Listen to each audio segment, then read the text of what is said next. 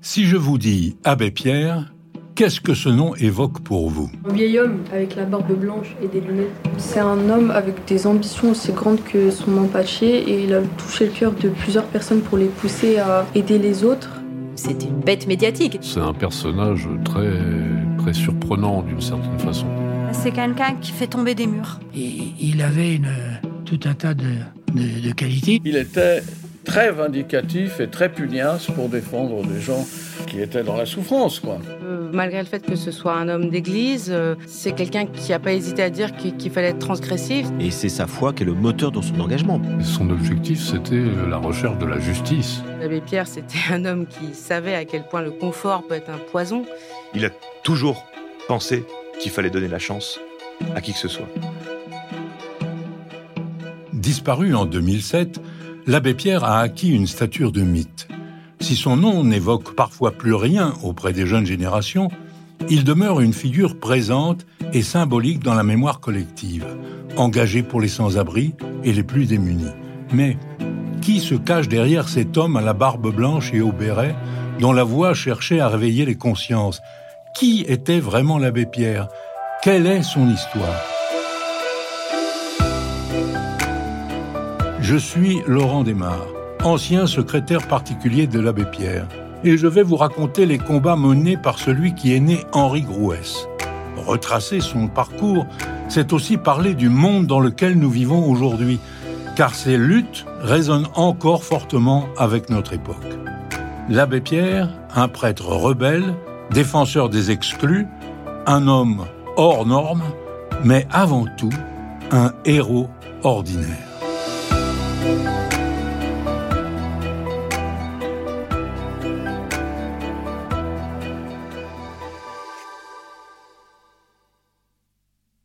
Enfant d'une famille bourgeoise, moine, prêtre, résistant, député de l'Assemblée nationale, fondateur d'Emmaüs, personnalité préférée des Français, l'abbé Pierre a été tout cela à la fois.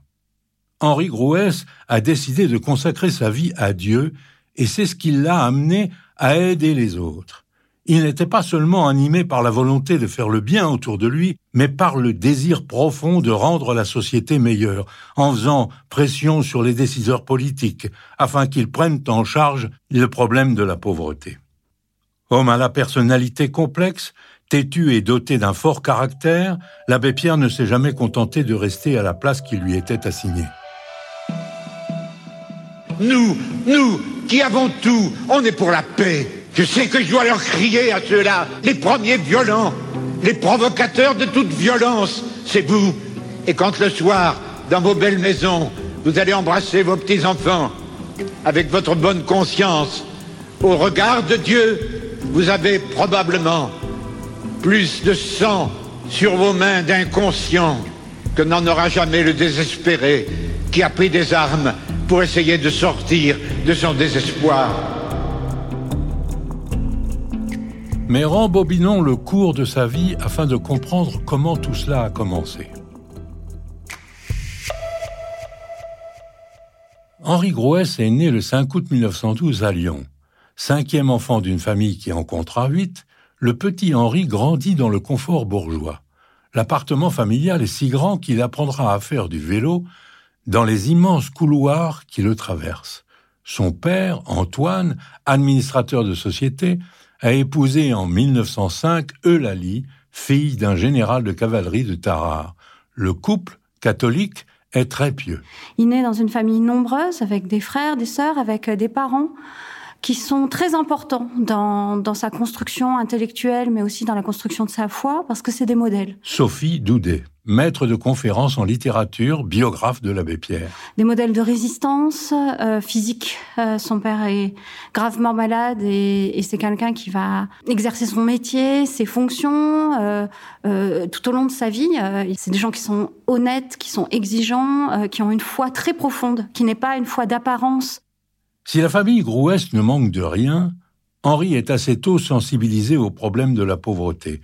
Son père, engagé dans une œuvre de charité, l'emmène avec lui un dimanche matin. L'abbé Pierre, qu'est-ce qu'il a dit? Jean-Marie Viennet, prêtre, ami et confesseur de l'abbé Pierre. Il a dit, ben moi je viens d'une famille riche de Lyon. Et J'ai vu dans mon enfance, mon père, un dimanche matin, il avait une petite caisse en bois, avec un rasoir, des, des affaires pour nettoyer les gens et tout ça. Et il allait soigner les clochards dans la rue. Et ça, ça m'a marqué très très profondément. C'est véritablement une des scènes de, de fondatrice pour l'abbé Pierre parce qu'il a un modèle, il a un modèle de don de soi et de regard sur euh, ceux qui sont les invisibles, ceux qui euh, que personne ne regarde dans la rue, ceux qui ont faim, qui ont soif, qui boivent aussi et qui euh, et qui sont des êtres humains comme les autres. Henri n'oubliera jamais cette scène. Grâce à ses parents, il intègre aussi l'association religieuse des scouts de France. Là, il découvre une forme de camaraderie particulière, tout en étanchant sa soif d'aventure. Il monte des tentes, fait des randonnées en montagne, bricole toutes sortes de choses. Il obtient le grade de chef de patrouille, ce qui lui permet de guider un groupe de garçons plus jeunes que lui, qu'il écoute et le considère avec admiration. Mener et conseiller les autres, cela lui plaît. Il avait été euh, totémisé castor méditatif et ça lui allait euh, très très bien. Axel Brodier de Lino, historienne, directrice de recherche au CNRS. Euh, parce que c'était un fiefé bricoleur et en même temps il est devenu moine après, donc il était aussi très méditatif. c'était presque prémonitoire. Depuis l'enfance, en revanche, Henri doit composer avec une santé fragile. Souvent malade, il vit régulièrement des moments de solitude et de convalescence, seul dans sa chambre. En grandissant, il devient un adolescent passionné et particulièrement sensible, tourmenté. Et toute sa vie sera marquée par ces cycles de déprime, d'isolement et de résurrection. Au sein de la famille, il a un statut particulier. Sophie Doudet. Au sens où il est à la fois euh, celui qui peut mettre la joie, qui va faire des plaisanteries, euh, qui est un peu un animateur. Et en même temps, son caractère est aussi un caractère renfermé. Euh, au sens où il a besoin de solitude, il a une hypersensibilité qui va se traduire dans l'art dans un premier temps. Le jeune Henri écrit des poèmes, peint et tient un journal intime. Dans toutes ses créations de jeunesse transparaissent son besoin d'amour.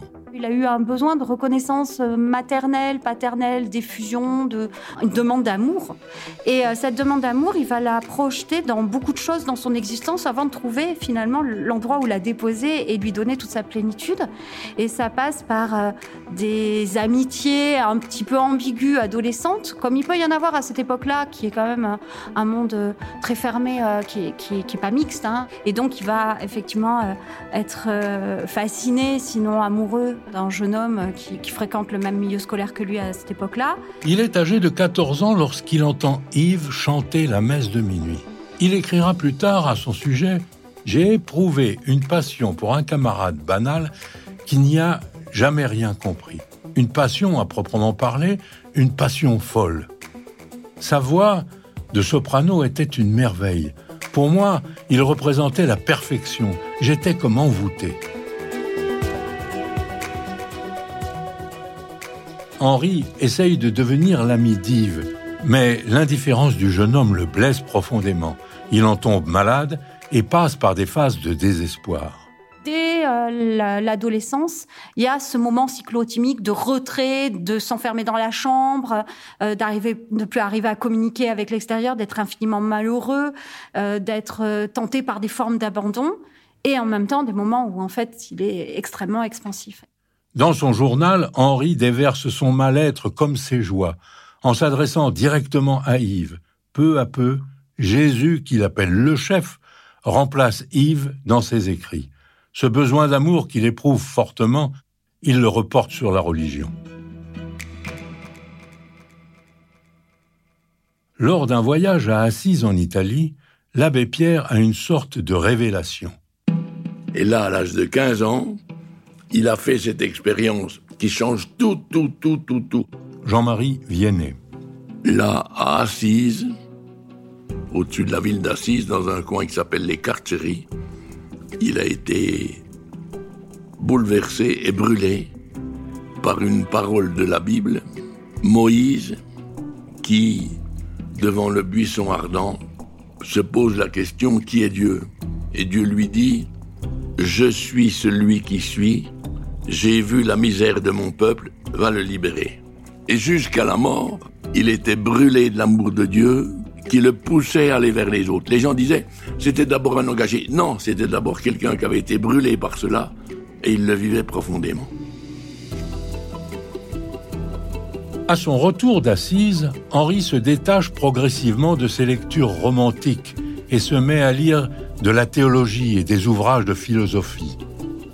À 18 ans, il obtient son baccalauréat et annonce à ses parents sa volonté de rentrer dans l'ordre des Capucins, la branche la plus austère des franciscains, dans laquelle les moines font vœu de pauvreté.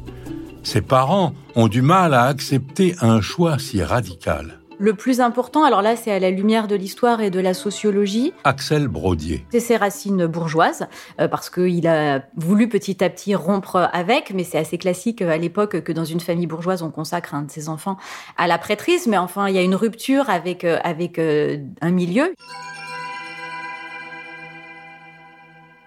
Cette première rupture témoigne bien du caractère indépendant et révolté de celui qui n'est pas encore l'abbé Pierre il se rend finalement chez le notaire pour renoncer à sa part d'héritage et entre au couvent à l'âge de 19 ans.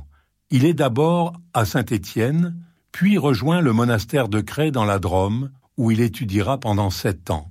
Il veut être un saint. Sophie Doudet. Et euh, cette volonté de sainteté justifie le fait qu'il choisit la voie la plus âpre dans, la religion. il va aller chercher euh, ceux qui euh, prient euh, plusieurs fois dans la nuit, qui s'imposent des formes de silence, de peu manger, de commenter les textes. Et au départ, ça fonctionne, c'est-à-dire que il a des formes de vision, d'euphorie, etc. Et puis, bah, il se fait rattraper par la vie quotidienne, qui est extrêmement difficile, austère et qui le, qui le éreinte physiquement parce qu'il fait rien à moitié, donc ça aussi, il va le faire complètement. Euh, l'abstinence, le fait de pas manger, le fait de, prier la nuit, euh, d'avoir froid, d'être quasiment pieds nus alors que, bon, bah voilà, c'est austère. Donc euh, c'était des années qui étaient vraiment extrêmement dures. Axel Brodier et qui finalement du coup l'ont conduit à une impasse à la fois physique parce qu'il était trop fatigué et puis intellectuelle parce que c'est finalement pas ça à quoi à quoi il aspirait.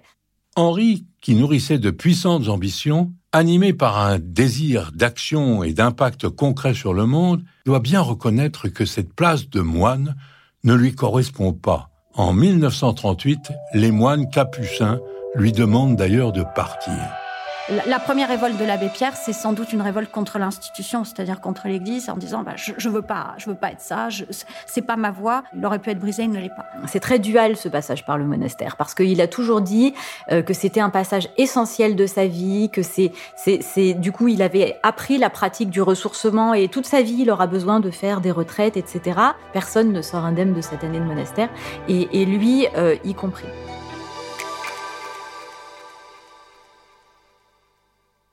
Au moment où la Seconde Guerre mondiale éclate, Henri a 27 ans et vient d'être ordonné prêtre à Grenoble. Tout juste sorti du monastère, il est mobilisé sur le front dès septembre 1939, directement parachuté, pourrait-on dire, au cœur de l'action. Il tombe toutefois rapidement malade et doit être évacué du front. Alors qu'il est hospitalisé dans le sud de la France, il apprend la défaite française de juin 1940 et le début de l'occupation allemande. Et là, il y a quelque chose qui intervient, qui ça s'appelle l'histoire, évidemment, mais ça s'appelle aussi le hasard. Et à plusieurs reprises, ce hasard va frapper à la porte de l'abbé Pierre, et euh, le génie, c'est de l'avoir pressenti. Une nuit de 1942, alors qu'il est désormais vicaire à Grenoble, deux personnes viennent frapper à la porte de celui qu'on n'appelle pas encore l'abbé Pierre. Ces personnes sont juives et elle lui, elle demande l'asile euh, en lui disant qu'il jouait aux cartes, etc. et qu'il y a une rafle, euh, qu'ils ont réussi à s'enfuir, mais que leurs femmes euh, ont été prises, ces deux hommes. Et comme souvent quand il ouvre sa porte, bah, cette porte ne va pas se refermer. En cachant ces deux premiers hommes juifs chez lui, Henri Grouès fait son entrée en résistance. D'autres personnes se donnent le mot et viennent à leur tour chercher son aide.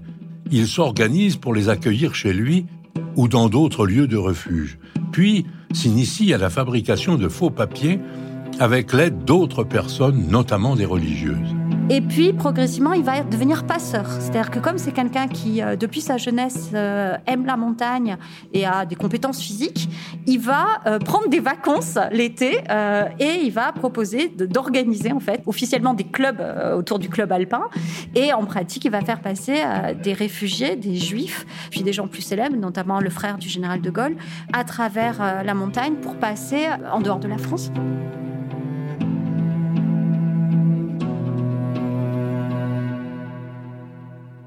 Esprit libre, il va contre sa hiérarchie et poursuit ses activités de passeur entre la France et la Suisse. Progressivement, il contacte des réseaux plus organisés de résistance, tandis que l'histoire s'accélère.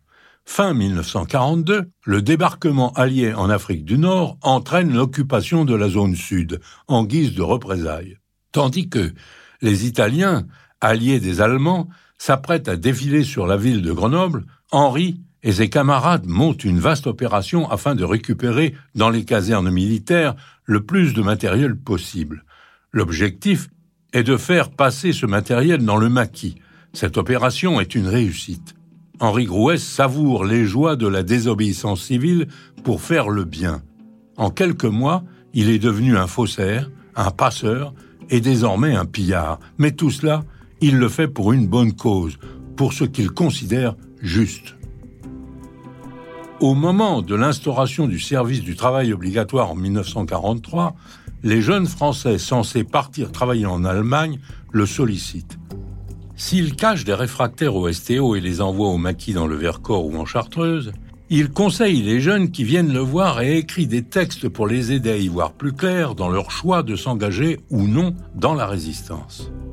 D'une certaine façon, il retrouve la place de chef de patrouille qu'il occupait chez les scouts. Euh, la question du STO, elle pose des questions qui sont plus vastes. C'est qu'est-ce que je conseille à des jeunes dont euh, finalement je vais avoir la responsabilité de, l'engagement et potentiellement de la mort, qui va rencontrer pendant cette période-là euh, Lucie Coutaz, qui va être bah, son compagnon, sa sœur de combat en fait. Donc elle est syndicaliste, catholique, fortement catholique, et d'autre part, c'est quelqu'un qui a un sacré caractère. C'est une très grande organisatrice, c'est quelqu'un qui n'a pas la langue dans sa poche, qui est capable d'organiser et qui clairement va aider euh, dans un premier temps l'abbé Pierre dans le cadre de la résistance. Va l'aider à structurer, à établir des réseaux. La santé de l'abbé Pierre de Morand fragile, Lucie Coutas jouera un rôle essentiel tout au long de sa vie. Mais les allées et venues de ce prêtre alpiniste commencent à intriguer les voisins et les policiers. Atteint d'une crise de diphtérie, il est contraint de revenir à Lyon où il est soigné chez les jésuites. Cette exfiltration tombe à point nommé car il est désormais recherché par les Gestapo. C'est durant cette période qu'il prend le nom de Georges Pierre Houdin et commence à se faire appeler Abbé Pierre.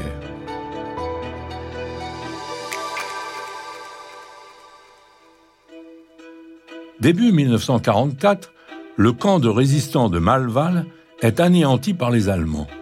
Le village est incendié, 33 personnes sont tuées, les survivants sont emprisonnés et déportés. Henri Grouès est catastrophé. Il se sent responsable. L'étau se resserre peu à peu autour de lui. À Lyon aussi, les réseaux de résistance sont démantelés. Les résistants sont arrêtés et torturés à la prison de Montluc. Henri participe d'ailleurs à l'organisation du ravitaillement de ses détenus. Il prend contact avec le Conseil national de la résistance qui lui propose d'aller faire des missions du côté de la frontière espagnole pour organiser cette fois des passages à travers les Pyrénées. Et c'est là qu'il va être arrêté une première fois, il va finir par s'évader, et puis il va passer en, Espagne, il va être arrêté une deuxième fois au Pays Basque. Et il se trouve que l'évêque qui est responsable de la ville qui s'appelle Vitoria au Pays Basque est relativement favorable euh, aux, résistants français, et donc il va lui permettre d'évacuer par le biais des forces anglaises, des Britanniques, il va euh, arriver en, Algérie, et c'est à ce moment-là qu'il va rencontrer euh, le général de Gaulle.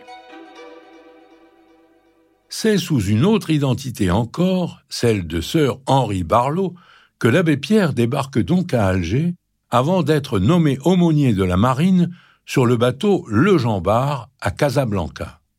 Il souhaite poursuivre le combat, mais les médecins militaires lui interdisent de revenir en France. Il commence alors à prendre la parole à la radio afin d'obtenir de l'aide pour les résistants. Lors de sa toute première allocution, il se présente au micro sous le pseudonyme d'Abbé Pierre, son nom de résistant. À partir de ce jour-là, Henri se fonde définitivement dans cette identité qu'il choisira de ne plus quitter.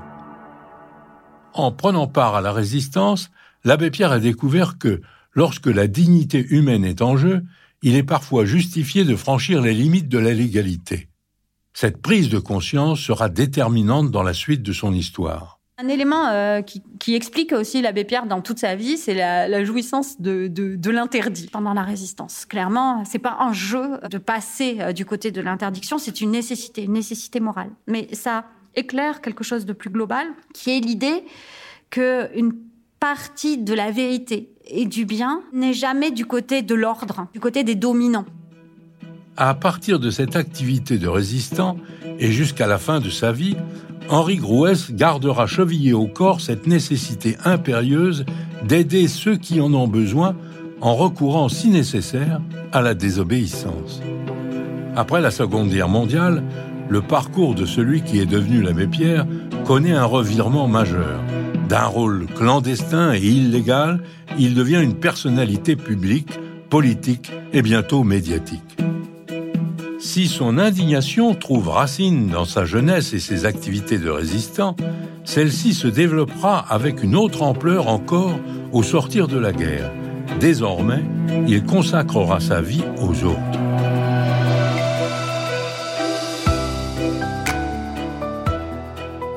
Un héros ordinaire, un podcast de la Fondation Abbé Pierre raconté par Laurent Desmar et écrit par Marine Beccarelli. Une production Bababam.